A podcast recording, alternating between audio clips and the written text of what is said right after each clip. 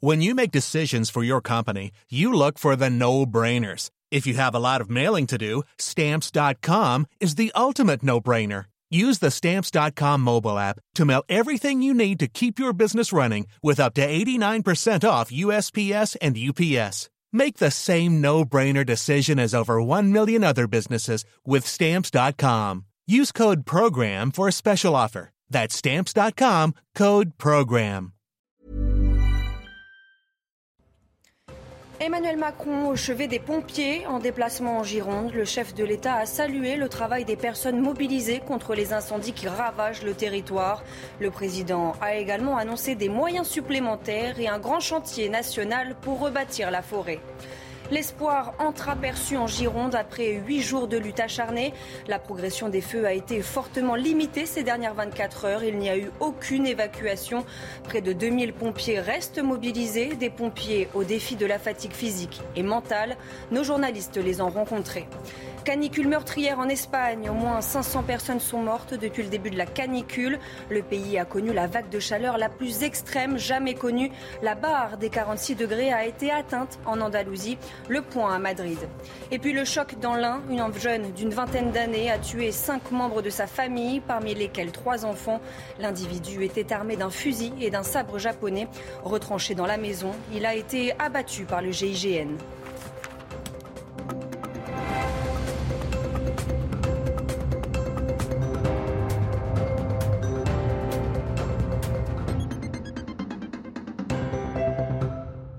Bonsoir à tous, je suis ravie de vous retrouver pour l'édition de la nuit. À la une, les députés ont voté les trois premiers articles du projet de loi sur le pouvoir d'achat. Un vote à la quasi-unanimité qui acte la revalorisation des prestations sociales et des pensions de retraite de 4%. Sont notamment concernés, en plus des retraites, les allocations familiales et minima sociaux comme le RSA, l'allocation adulte handicapé et les bourses étudiantes sur critères sociaux. Emmanuel Macron au chevet des pompiers en Gironde. Le président a longuement rendu hommage à l'ensemble des personnes mobilisées contre le feu qui ravage le département. Emmanuel Macron a assuré aux sinistrés que l'État sera là pour les aider. La reconstruction sera un grand chantier national. Retour sur ce déplacement présidentiel avec Jeanne Cancard et nos équipes sur place. Des sapeurs-pompiers déterminés qu'Emmanuel Macron est venu saluer et remercier lors de sa visite en Gironde à la Teste de Bûche. Huit jours après le début des gigantesques incendies qui ont déjà ravagé plus de 20 000 hectares, les soldats du feu font état au président de la République de la situation exceptionnelle de cette catastrophe. Il y a des choses qui ont été observées sur ces feux qui n'avaient jamais été observées auparavant. Je vais prendre un exemple concret. Vous avez des pins de 20 ans dont les troncs ont explosé sous la chaleur. C'était du jamais vu. Une visite également rythmée par des échanges avec les victimes de ces feux. Eux, ils ont, ils ont disparu. Ils ont tous disparu. Vraiment, vraiment, on a tout perdu. Voilà. Tous les propriétaires des campings, vraiment. C'est un drame. Pour aider ces professionnels, le chef de l'État s'engage à déployer les dispositifs d'aide nécessaires et à lancer un chantier national pour rebâtir la forêt. Et nous allons lancer un grand chantier mobilisant les professionnels de la forêt, l'ONF, les forestiers, mais aussi les bénévoles, pour pouvoir justement euh, replanter et replanter une forêt dont nous allons aussi bâtir des règles plus protectrices et des règles de prévention dans la durée face à ces feux. Salut tout le monde. Avant de se rendre à Langon, au poste de commandement du feu de l'Andiras, Emmanuel Macron a aussi promis l'achat d'avions supplémentaires pour lutter contre les incendies. Huit jours après le départ de deux méga-feux, les incendies sont aujourd'hui maîtrisés, mais ils ne sont pas fixés. Sur place, une lueur d'espoir semble se profiler, mais les pompiers restent sur le qui-vive, comme nous l'expliquent Régine Delfour et Sacha Robin à Langon des conditions météorologiques plus favorables, hein, notamment euh, grâce à des vents euh, moins forts, mais aussi une hydrométrie euh, plus élevée, c'est-à-dire le taux d'humidité dans l'air, ce qui a permis donc aux deux feux de ne pas progresser. Alors je vous rappelle que ce sont 20 600 hectares qui sont ravagés par les flammes, 7 000 à la Thèse de Bûche et 13 600 à Landiras. Il y a eu plusieurs reprises de feu, mais pas d'une ampleur notable, grâce notamment aux travaux préventifs avec ces réalisations de pare-feu hein, qui se poursuivent. Les feux ne sont toujours pas euh, fixés. Ils pourraient euh, reprendre si les conditions euh, météorologiques s'aggravaient. La vigilance est donc toujours de mise. Une vigilance de chaque instant. Les pompiers se battent 24 heures sur 24. Des hommes fatigués, harassés, mais portés par la solidarité des habitants. Nos journalistes sont allés à leur rencontre. Comment vont-ils? Comment font-ils pour tenir le coup? Clémence Barbier, Antoine Durand, avec le récit d'Éléonore de Vulpilière. Depuis huit jours, ils sont sur tous les fronts. Les 2000 sapeurs-pompiers venus de Gironde et de toute la France se relaient jour et nuit pour combattre les flammes. Une organisation bâtie sur un système de roulement. La relève était la bienvenue ce matin. La fatigue se fait sentir, mais le moral est bon. Physiquement, mentalement, ça va. On est beaucoup soutenu par la population, beaucoup de vivres. Euh, on est beaucoup soutenu et aidé, donc, euh, donc ça va. Ouais. Un soutien populaire précieux pour les soldats du feu. Et tout le monde mouille le maillot, comme on dit chez nous, dans des situations comme celle-là. Euh, psychologiquement, euh, ben, ça, tient le coup aussi. Euh, et puis il n'y a qu'à regarder autour. Hein. On a un soutien qui est hors norme et, qui nous émeut et qui nous pousse aussi. De nombreux bénévoles préparent et servent les repas des pompiers. Une logistique fluide qui permet à chacun de se restaurer et de prendre une pause réparatrice. Pour aider les pompiers dans leur travail, des opérations de déforestation sont toujours en cours pour créer des pare-feux. Cela doit permettre de casser l'avancée des flammes. Comment On voit ça avec Marie Conan et nos équipes sur place. Ils abattent des arbres par centaines pour en sauver des dizaines de milliers d'autres. Sur plusieurs kilomètres, des pelleteuses et des bulldozers travaillent jour et nuit pour détruire la végétation et ainsi priver le feu de son principal combustible. On enlève les souches et après il y a derrière un broyeur qui passe pour broyer toute la végétation et ensuite un bulldozer, euh, décape la terre sur quelques centimètres pour arriver jusqu'au sable pour qu'il n'y ait plus de broussailles pour euh, éviter que le feu arrive. Créer un pare-feu, une zone tampon de sable et de terre pour protéger de l'autre côté de cette route départementale ces habitations. Mais pour éviter que les flammes de Gironde ne gagnent les Landes, il va falloir redoubler d'efforts. Les pare-feux ont été euh, élargis, se poursuivent sur toutes les zones euh, évidemment euh, concernées, notamment dans, dans, le sud avec un pare-feu maintenant qui fait plus de 300 mètres. Ce pare-feu vient compléter le travail des pompiers qui, au plus près du feu, tentent toujours d'éteindre les derniers foyers. Et à propos des incendies qui ont ravagé la lande bretonne dans les monts d'Arrée, le parquet de Quimper a ouvert deux enquêtes, dont l'une pour destruction volontaire par incendie. Les deux feux déclenchés lundi et désormais fixés à environ 95% selon la préfecture du Finistère ont de manière certaine une origine humaine. Il n'y a pas que la France qui brûle. Plusieurs pays d'Europe doivent eux aussi lutter contre les flammes, conséquence directe de la canicule qui a balayé le continent. Les images commentées par Thibault Marcheteau. La vague de chaleur qui touche toute l'Europe a pour conséquence la multiplication des départs de feu. Dans la banlieue de Londres, où l'on bat des records de chaleur, un feu s'est déclaré dans une maison et s'est déporté sur d'autres habitations. Je pouvais voir un peu de fumée sortir de l'arrière de leur jardin et tout à coup ça s'est enflammé. C'était juste incroyable comme ça a explosé. Leur voiture était en feu et le feu se propageait le long de la clôture. C'était tout simplement incroyable à quelle vitesse il s'est propagé. En Espagne, où une vague de chaleur sévit depuis près de 10 jours, les feux de forêt continuent de faire rage, notamment au nord-est du pays. Près de 6000 personnes ont dû être évacuées à cause des flammes qui ont détruit plusieurs milliers d'hectares de végétation. Si les incendies sont également présents au Portugal et en Italie, les flammes menacent aussi la ville d'Athènes puisque 400 pompiers luttent jour et nuit pour contenir un feu de forêt dans des conditions défavorables. C'est l'un des pires incendies. C'est une vaste zone avec des vents forts, des pentes raides, un paysage varié, des habitations à l'intérieur de la forêt, des matériaux inflammables, des terres non entretenues. Et malheureusement, nous avons tous ces phénomènes avec les vents forts. Si les feux en Gironde n'ont pas fait de victimes pour l'instant, deux Espagnols, deux Grecs et deux Portugais sont décédés dans les incendies qui ont touché l'Europe cet été. En Espagne, justement, la chaleur a également fait des victimes. Selon le Premier ministre Pedro Sanchez, les températures exceptionnellement élevées durant dix jours ont provoqué la mort de plus de 500 personnes. Le point sur la situation à Madrid avec notre correspondant Julien Garel. C'est tout simplement la vague de chaleur la plus extrême qu'ait jamais connue l'Espagne qui est en train de prendre fin.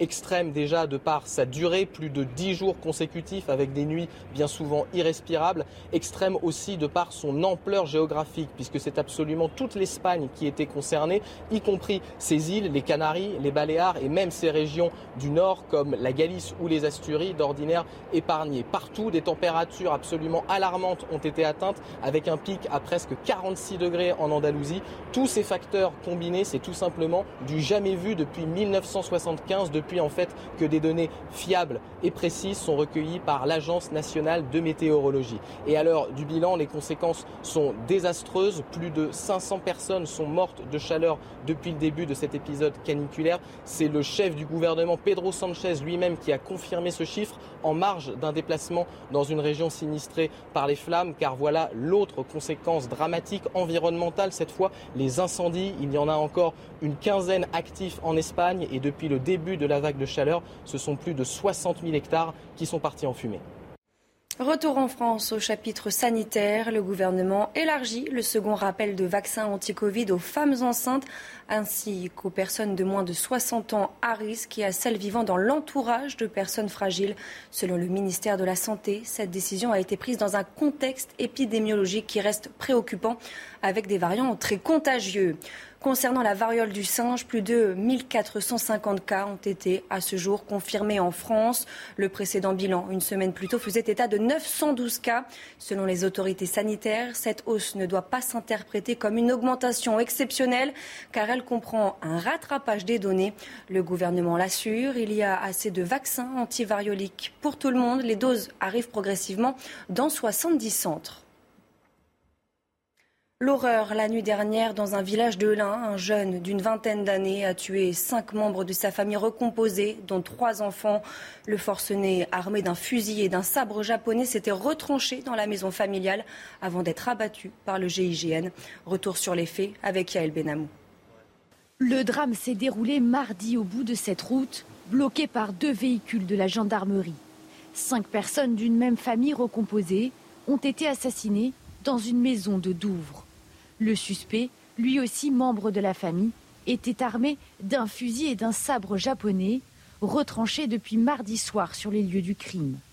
Les négociateurs l'ont abattu ce mercredi, après avoir passé la nuit à essayer d'entrer en contact avec lui.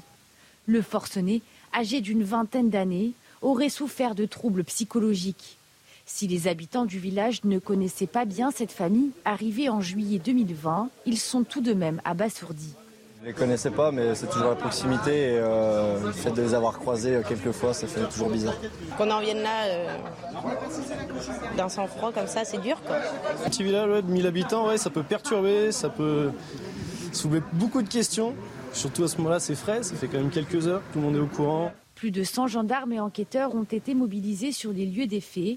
Ce drame constitue l'une des tueries familiales les plus meurtrières en France de ces dernières années. Nouvel exemple de la violence contre les policiers après une altercation dans un train avec un groupe de perturbateurs. Deux policiers hors service ont été violemment agressés par une bande à leur arrivée en gare de Saint-Malo. Ça s'est passé lundi. Retour sur les faits avec Sybille Delettre. Tout a commencé à bord d'un train en direction de Saint-Malo. Quatre policiers du commissariat de Juvisy voyagent en civil. Ils ne sont pas en service. Alors que la rame tombe en panne, la climatisation est coupée un groupe de jeunes rennais commence à s'énerver. Alors que l'un des policiers leur demande de se calmer, le ton monte rapidement. Puis arrivant en gare, il y avait une équipe de voyous qui attendait les policiers, qui euh, donc du coup leur sont tombés dessus et qui ont fracassé nos collègues, puisqu'il y a un policier qui a le nez fracturé, qui a plus de 15 jours d'ITT, et puis il y a un autre policier qui a 9 jours d'ITT. Ces fonctionnaires voyageaient dans le cadre du dispositif Voyager protégé, qui leur permet de prendre le train gratuitement, en échange de leur disponibilité en cas de problème de sécurité dans le train. Sur ce trajet, on a des policiers hors service qui ont voulu faire cesser les troubles et les désagréments qu'occasionnaient ces voyageurs qui étaient mineurs et non connus des services de police. Et puis on voit bien que maintenant, pour une remarque qui n'est pas appréciée, pour un sentiment de frustration qui n'est pas euh, assouvi, eh ben, euh, ça peut vite partir en violence euh, haineuse contre nos collègues. Quatre mineurs ont été placés en garde à vue pour violence à réunion sur personne dépositaire de l'autorité publique. Un majeur est également poursuivi pour outrage à agent. L'inspection générale de la gendarmerie nationale a publié son rapport annuel dans un contexte de violence élevée à l'encontre des forces de l'ordre. L'usage des armes par les gendarmes a progressé sur un an. L'organe a également indiqué que les gendarmes ont effectué 2,4 millions d'interventions en 2021, soit une toutes les 15 secondes. Le reste des chiffres commentés par Mario Bazac. En 2021, les gendarmes ont fait usage de leurs armes à 88 reprises un chiffre en augmentation de 19% sur un an, même s'il reste stable ces dix dernières années. Cette augmentation sur une année est à rapporter aussi au nombre d'agressions subies par les gendarmes, qui, elles aussi, ont augmenté de 110% en 10 ans. De même que le refus d'obtempérer, j'observe que nous avons une progression de 19% entre 2018 et 2021. Les gendarmes doivent faire face à un refus d'obtempérer toutes les 37 minutes. L'an dernier, ils ont été confrontés à 13 690 refus d'obtempérer et ont fait usage de leurs armes à 44 reprises. Il y a une augmentation qui est, constante, euh, qui est vraiment euh, préoccupante. Euh, et moi, ce qui m'interroge et qui me dit, mais comment on peut accentuer la formation de nos personnels pour qu'ils n'aient pas recours à l'usage des armes pour essayer euh, d'arrêter ces véhicules. L'an dernier, 3027 gendarmes ont été blessés en mission, dont 1883 suite à une agression physique. Outre-Manche, deux semaines après sa démission et dans l'attente de la désignation de son successeur, Boris Johnson a tiré sa révérence devant le Parlement britannique. Un discours d'adieu aux allures de bilan et au cours duquel le Premier ministre britannique n'a pas pu s'empêcher de faire de l'humour avec une réplique culte du film Terminator. Regardez. Mission I want to thank you, uh, Mr. Speaker. I want to thank all the wonderful staff of the House of Commons. I want to thank all my friends and colleagues. I want to, I want to thank my right friend uh, opposite, Mr. Speaker. Uh, I want to thank everybody here and hasta la vista, baby. Thank you. Boris Johnson en a également profité pour donner quelques conseils à celui ou celle qui lui succédera à Downing Street. Son successeur sera connu le 5 septembre, date de la fin des vacances parlementaires. Deux candidats sont en lice. Qui sont-ils? Qui est le grand favori? Les explications à Londres avec notre correspondante Sarah Menaille. Deux noms, Rishi Sunak et Liz Truss. L'un des deux sera le futur Premier ministre britannique. Alors d'un côté, Liz Truss, 47 ans dans une semaine, ministre des Affaires étrangères de Boris Johnson et une proximité assumée avec les idées d'une certaine Margaret Thatcher. Et puis de l'autre, Rishi Sunak, 42 ans, ancien du monde de la finance, marié à l'une des plus grandes fortunes de Grande-Bretagne et ancien ministre des Finances de Boris Johnson.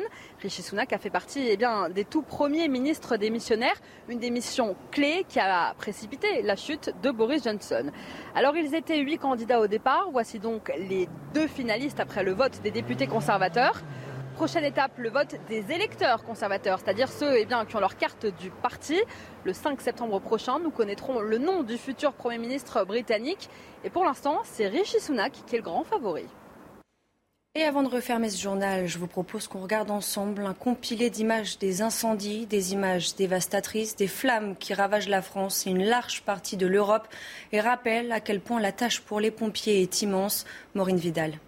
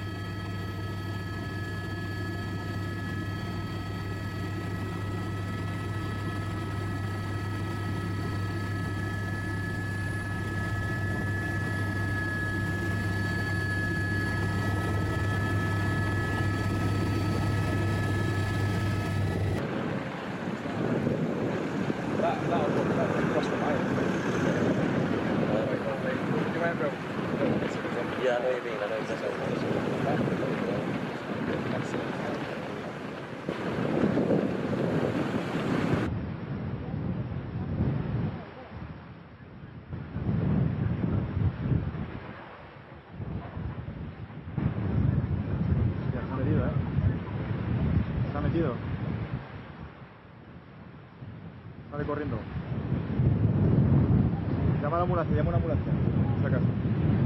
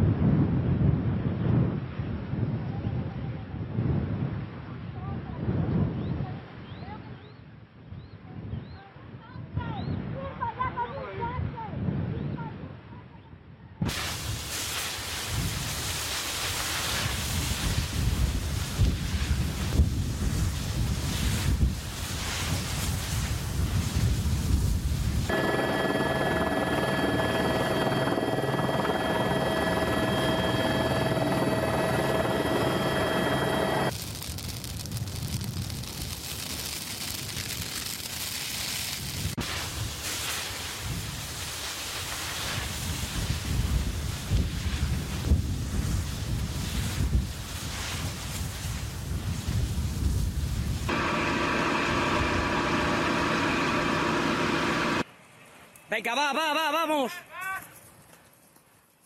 Dime, dime. Dime, mono, está. Dale, dale. Dale, agua. Venga, muy bien.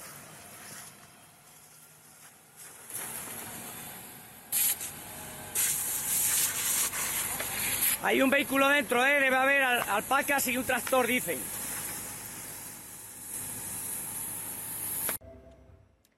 Un mot de sport avant de se quitter. La victoire du Slovène Tadej Pogacar dans la 17e étape du Tour de France. Il devance au prix d'une belle lutte le Danois Vingegaard qui conserve néanmoins son maillot jaune. L'Anglais Geraint Thomas complète le podium. Quant à Romain Bardet, il réussit à se replacer à la sixième place du classement général. Retour sur cette étape avec Alexandre Bourbon. Après 50 km où le peloton a contenu différentes tentatives d'échapper, Thibaut Pinot et Alexei Lutsenko parviennent à sortir à l'approche de l'ascension du col d'Aspin. Les deux hommes sont tout de suite pris en chasse par un groupe de coureurs dont Romain Bardet.